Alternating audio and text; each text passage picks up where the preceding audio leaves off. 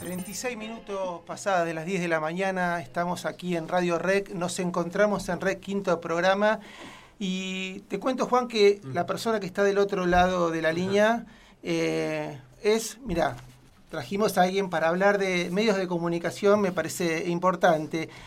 Doctora en Comunicación de la Universidad de La Plata, recibí hace poquito, en diciembre del 2018, es directora del posgrado de Comunicación y Derechos Humanos en la Universidad Nacional de Avellaneda y en tiempos de, que la mujer tiene que tomar eh, el poder de alguna manera en una sociedad como esta patriarcal, fue la primera defensora del público de servicios de comunicación audiovisual de la Argentina entre el 2012 y el del 2016. Hoy conduce un programa en la 990 que es Volver a las Fuentes y además de todo eso creo que es una amiga, como decíamos al inicio del programa, y parte importante del nacimiento de esta radio REC.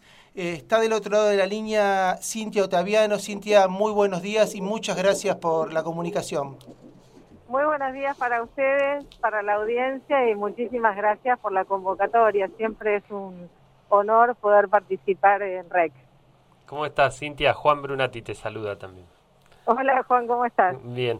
Eh, mira, para empezar, eh, puedo, decirte doctora ya, así que... Eh, pero no te voy a poder recetar nada. no. Eh, no. Mira, lo que queríamos en principio eh, preguntarte es cómo estás viendo este, este momento desde el punto de vista comunicacional, cómo estás viendo que los medios están tomando este, este momento, los, medios concentrados y otros también, eh, este, este momento de aislamiento. Mira, es un momento muy interesante que desde mi punto de vista ha dejado en alto grado de exposición las conflictividades que ya teníamos. En el campo de la comunicación queda muy en evidencia que la comunicación concentrada prioriza sus intereses económicos, sus intereses financieros y por supuesto también sus intereses ideológicos. Cuando vemos reaparecer adhesiones a el Estado-Nación, a que hay que resolver los problemas del acceso a la salud en el campo del Estado y que ha quedado en evidencia el tiempo del neoliberalismo y cómo los privados han depravado no solo en el ámbito de la salud, sino también de la educación y otros derechos humanos. Y eh, lo que pareció en un principio, oh, se quiso hacer creer con ese hashtag de somos responsables, una serie de etapas que adhirieron la mayoría de los diarios del país eh, con un color celeste bandera diciendo que éramos responsables, porque es cierto que los medios de comunicación tienen un, en este momento un rol absolutamente fundamental para mediar y amplificar toda la información vinculada con la pandemia bueno, se terminó desvaneciendo en, ese, en esa simetría que tenemos, en la que entonces los grandes medios de comunicación concentrados lo que hacen es jugar en su propia cancha, disfrazado de intereses generales, pero entonces en defensa de los particulares. Y hay temas centrales como son la renegociación de la deuda externa, donde tienen intereses la comunicación concentrada, la salud, porque, por ejemplo, uno de los principales accionistas del Grupo América es el dueño de Swiss Medical, la educación, porque también el Grupo Clarín y la comunicación concentrada, por ejemplo, hacen manuales y cuadernillos que son distribuidos por el Estado. Es decir, cuando empezás a mirar con lupa, te das cuenta que lo que llamamos medios, en realidad, eh, son dispositivos que construyen sentido en función de esos intereses que hablábamos antes y que nos está faltando un Estado regulador, un Estado que tenga conciencia de que debe achicar lo que está desmedidamente agrandado en beneficio de una sociedad, ¿para qué? Para poder acceder a información diversa, plural, que democratice entonces ese acceso y que nos pongan igualdad de condiciones para tomar decisiones, sobre todo en este tiempo. Cintia, una en relación a esto que estás mencionando vos, en, la última eh, revista contraeditorial escribías una nota sobre la fake news y vos manifestabas tomando a, otro periodista que el gran problema era esta, esto, esta vida que nos hacen vivir, esta historia ficcional. Eh, la hacen vivir como si fuese real. Y en este sentido me parece, digo, nos, venimos encontrando con esta distorsión de información, en vos desde la comunicación, digo, y para que la audiencia, ¿cómo uno, se, cómo uno debería actuar como, como audiencia cuando llega toda esa información? ¿Cómo seleccionar? ¿Cómo uno puede percibir cuando esto es real o no es falso? Porque últimamente estas fake news, estas noticias falsas, circulan y de una manera vertiginosa realmente hoy en los medios de comunicación. Es muy interesante porque sí, efectivamente citaba un periodista polaco que ya ha fallecido y que falleció sin ver el gran despliegue de las redes sociales, por ejemplo. Richard Kapuscinski, que es este periodista polaco, logró darse cuenta que en los medios de comunicación se construye una realidad para modelar la opinión pública y que esa realidad construida por los medios cada vez está más lejos de la realidad real que viven las personas. Y que eso hace que entonces las personas tengan preocupaciones que no son reales, son las construidas por los medios.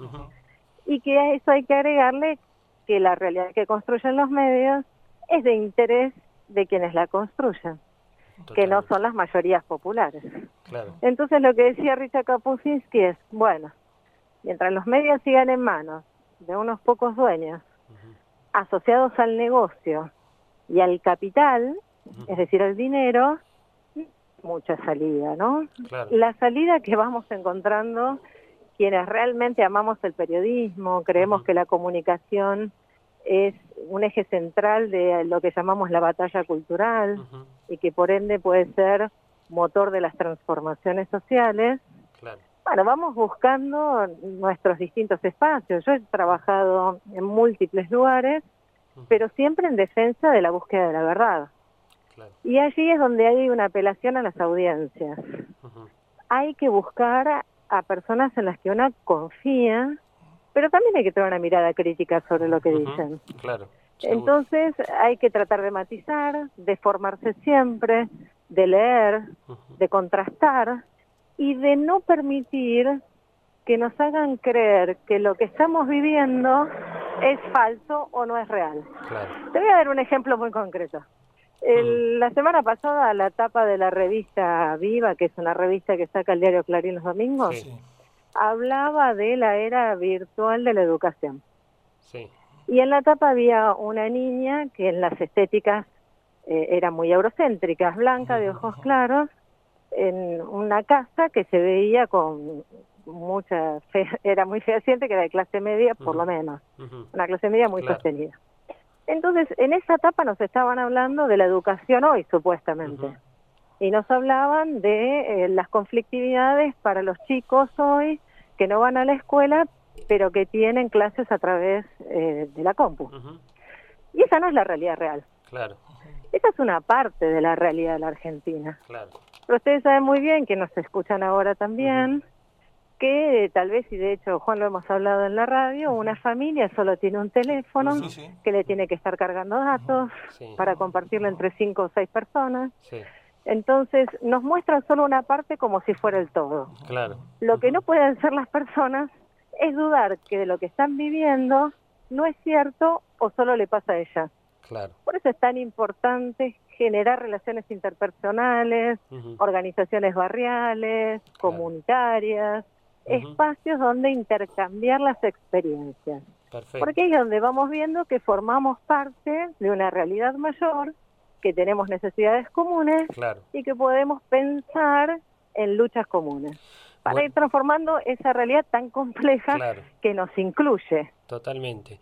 Y eh, a mí me, me da justo el pie para, para lo que te iba a preguntar, porque vos hablaste, bueno, primero de encontrarse con, con otros, ¿no? de, lo comunitario, podríamos decir, y también está, digamos, que, que puede contrastar ese, esa, esa realidad eh, que, que, van construyendo los medios, que poco tiene que ver con la realidad, con nuestra realidad de nuestras comunidades.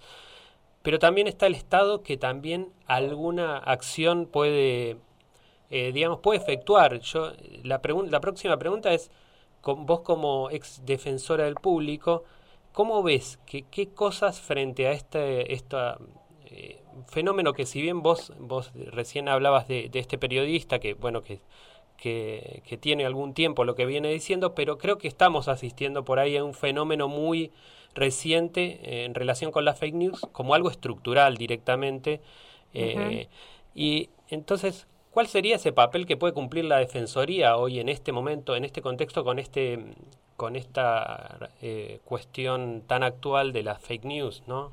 Mira, es fundamental porque las defensorías surgen como una institución de la democracia para justamente equilibrar un poco ese desconcierto creado adrede de grandes poderosos con audiencias atomizadas, no vinculadas eh, o sin poder, digamos, desempoderadas, ¿no? Claro. Entonces, la Defensoría lo que viene a hacer es a contribuir en la construcción de una ciudadanía comunicacional organizar a las audiencias, capacitarlas, eh, explicarles que a través de los medios se distribuyen pedagogías, que luego son replicadas muchas veces por las audiencias por falta de reflexión, que eso no es natural, que eso es una construcción, que hay voluntades puestas a mostrar algo de una manera con un enfoque determinado y no con otro, y que entonces es necesario poder contribuir también a este diálogo, amplificando las voces de las audiencias hacia los medios de comunicación, hacia los licenciatarios, los dueños, los propios periodistas, y romper ese lugar, ¿viste? en el que se pone el periodismo de intocable. Claro, sí, sí, sí, Porque evidentemente en las democracias no hay nadie intocable. Totalmente. Y ese es uno de los pasos esenciales en los que el Estado también tiene que contribuir. Eh, con eh, siendo articulador, ¿no? Si estuviéramos hablando de fútbol sería el número 5 para mí. El que distribuye el juego en toda la cancha. Mira para arriba, mira para abajo, presta atención hacia afuera el director técnico. Pero no puede no mirar, no puede no distribuir. Y bueno, así como se entiende que en tiempos de pandemia hay que distribuir la economía, también hay que distribuir la palabra y la comunicación. Y la Defensoría de eso se trata, de escuchar a las audiencias, de organizarlas, de empoderarlas amplificando sus reclamos, de elevarlo hacia esos medios de comunicación que parecen intocables y construir colectivamente una salida. Por eso yo no creo en las sanciones económicas, porque se anotan en un libro del debe y el haber de las grandes empresas y después se recurren, ¿no? Que es esa figura administrativa en la que vos la rechazás y es un juego que no termina nunca. En cambio es mucho más efectivo en que pensemos. Que un defensor o una defensora puede ir porque hubo un reclamo eh, a Canal 13, América, la propia 990, la radio en la que ya estoy, dialogar, explicar cuál es el punto de vista. Lo que yo más escuché como defensora fue, ah, yo no sabía, ah, yo no lo pensé. Más allá de las intenciones, porque cuando hablamos en el campo de la fake news, sí hablamos de usinas oscuras que pretenden estar en lugares para no ser descubiertas y que diseminan a propósito información falsa, o sea, desinformación. Y que lo hacen para desestabilizar a la población porque en líneas generales no es información en sí misma, sino que apela a las emociones. Y vos sabés que cuando hay miedo, por ejemplo, no se toman buenas decisiones. Esas son intencionalidades para debilitar las democracias. Entonces ahí es donde hay que actuar con más fuerza, desde mi punto de vista, y esa ha sido parte de mi tesis doctoral, ampliar las defensorías, sus competencias, que puedan trabajar. Eh, de hecho, en Inglaterra hay una experiencia que ya trabaja sobre el sitio digital del grupo de comunicación en el que está, en las redes sociales, pero yo creo que no hay duda que hay que sumar defensorías en todos los ámbitos y defensorías empoderadas, que tengan recursos, que tengan equipos de trabajo y que puedan también incluso unirse, que es lo que hemos hecho con las de radio y de televisión, que son, y unas pocas en la gráfica, en América Latina. ¿Para qué? Para trabajar a nivel transnacional. Claro. Porque Twitter, eh, bueno, el uso de WhatsApp, son grandes corporaciones que exceden los estados-nación. Entonces hace falta acuerdos que, por un lado, fortalezcan al Estado-nación y los una para poder ir hacia esos gigantes. Sí, Cintia, em, la última pregunta para no abusar de, tu generosidad siempre con, nosotros. Eh, hoy en, el programa le hacíamos una pregunta a la audiencia, a, las familias, a los, chicos que están escuchando, a los compañeros docentes, al barrio, que era ¿qué aprendimos a hacer en estos 50 días de cuarentena? Y en relación a lo que vos estás diciendo, yo me animaría a decir, ¿qué deberían haber aprendido los medios de comunicación después de esta cuarentena? A ser honestos, esencialmente, a buscar la verdad, a saber que trabajamos para un pueblo y no para un medio. No trabajamos para un medio de comunicación, trabajamos para la sociedad en la que vivimos y trabajamos para que sea mejor, para que tengan lugar todas las personas en igualdad de condiciones, no importa dónde hayan nacido, no importa dónde vivan, no importa si tienen alguna religión o no, le rezan a algún dios o no, no importa cuál es su orientación sexual, su identidad de género, no importa si tiene plato o no, no importa nada, somos personas. Esa es la esencia de mi punto de vista de la vida, o sea, poner en el centro de la escena a las personas y no, como dijo el Papa Francisco, al Dios dinero. Que ahí yo no comparto porque dijo que el dinero podía ser un Dios. Bueno, para mí sería más el innombrable. Cuando el objetivo solo es hacer plata por la plata, estamos en un problema. Entonces eh, hay que volver a las fuentes en ese sentido, ¿no? El otro día hablábamos en el programa sobre la agroecología. Bueno, hay, que volver a aquellas prácticas históricas. Eh, a la hora de armar una huerta, poder hacerlo en casa, eh, promover la organización también barrial. Bueno, en los medios pasa exactamente lo mismo. Hay que volver a las fuentes, hay que poner a las personas en el centro de todas las problemáticas, de todas las creatividades, de todos los sueños, de todas las ideas, de todas las éticas. Y ahí entonces sí empezar a pensar cómo trabajar en un medio de comunicación. Pero también lo decía Kapusinski esto, para ser periodista hay que ser buena persona. O intentarlo, digamos. Muy buena esa definición. Bueno, Cintia, te, queremos, bueno, primero agradecer, sabes que sos una, para nosotros una persona eh, que queremos mucho porque nos vio nacer y tuvo que ver mucho con, con esta con esta eh, experiencia comunicacional y eh, por mi parte te, mando un cariño grande y, esperamos tenerte ojalá prontamente en el programa. Muchísimas gracias a ustedes. Saben que cada vez que puedo participar, que me dejan, que me abren una ventanita, pero me meto con todo, porque renazco y crezco con ustedes también, y por eso vamos creciendo juntos, tan emblemático el nombre y la radio, saben que la adoro, obvio. Lo último, vos decías volver a las fuentes, te podemos escuchar en todos los días en la 990 de 11 a 1, y en esto de volver a las fuentes yo te voy a pedir un saludito para una persona que me dijo, mira, si va Cintia, la escucho todas las mañanas, que creo que es tu oyente, no sé si número uno, no sé si hay un ranking de oyente, pero Mónica Oporto, que es la secretaria de la Federación de Escuelas de Gestión Social, me dijo, por favor, mandale un beso enorme a Cintia, así que cumplo con el cumplido que, que me hizo esta mañana Mónica. Un amor, Mónico Porto está en el ranking de oyentes y oyentas, como digo, para provocar a propósito y forzar ahí la necesidad de visibilizar no solo a los varones. Mónica, una genia que además me corrige, aporta y yo disfruto muchísimo esa audiencia tan inquieta que es como les digo siempre, no estamos viste que hay una figura, ay, uno está de cada lado, vos que estás del otro lado. No, estamos del mismo lado y yo sé que las audiencias de Volver a las Fuentes construyen Volver a las Fuentes. No, si fuera solo mi voz y solo mi pensamiento no tendría ningún sentido. Así que en ese en ese ensamble que hacemos Mónica Oporto, ahí arriba de todo. Bueno, Cintia, un abrazo grande a la distancia y estamos siempre escuchándote y, bueno, y, entrando en contacto para como fue hoy, nos puedas dar rápidamente una, una clase virtual eh, de, bueno, de, cómo el periodismo y cómo nos tenemos que, manejar con estas informaciones o desinformación que, que está pasando. Un saludo grande, el afecto de siempre y un cariño también muy grande a Roberto Caballero. Muchísimas gracias. Le mando un gran abrazo acá, un abrazo enorme a ustedes y acuérdense que Paulo Freire nos dijo, las cosas no son así, las cosas están así. Así que yo le agrego, vamos a intentar transformarlas. Un gran abrazo. Igualmente para vos. Bueno, pasó Cintia Otaviano en Nos Encontramos en Rex.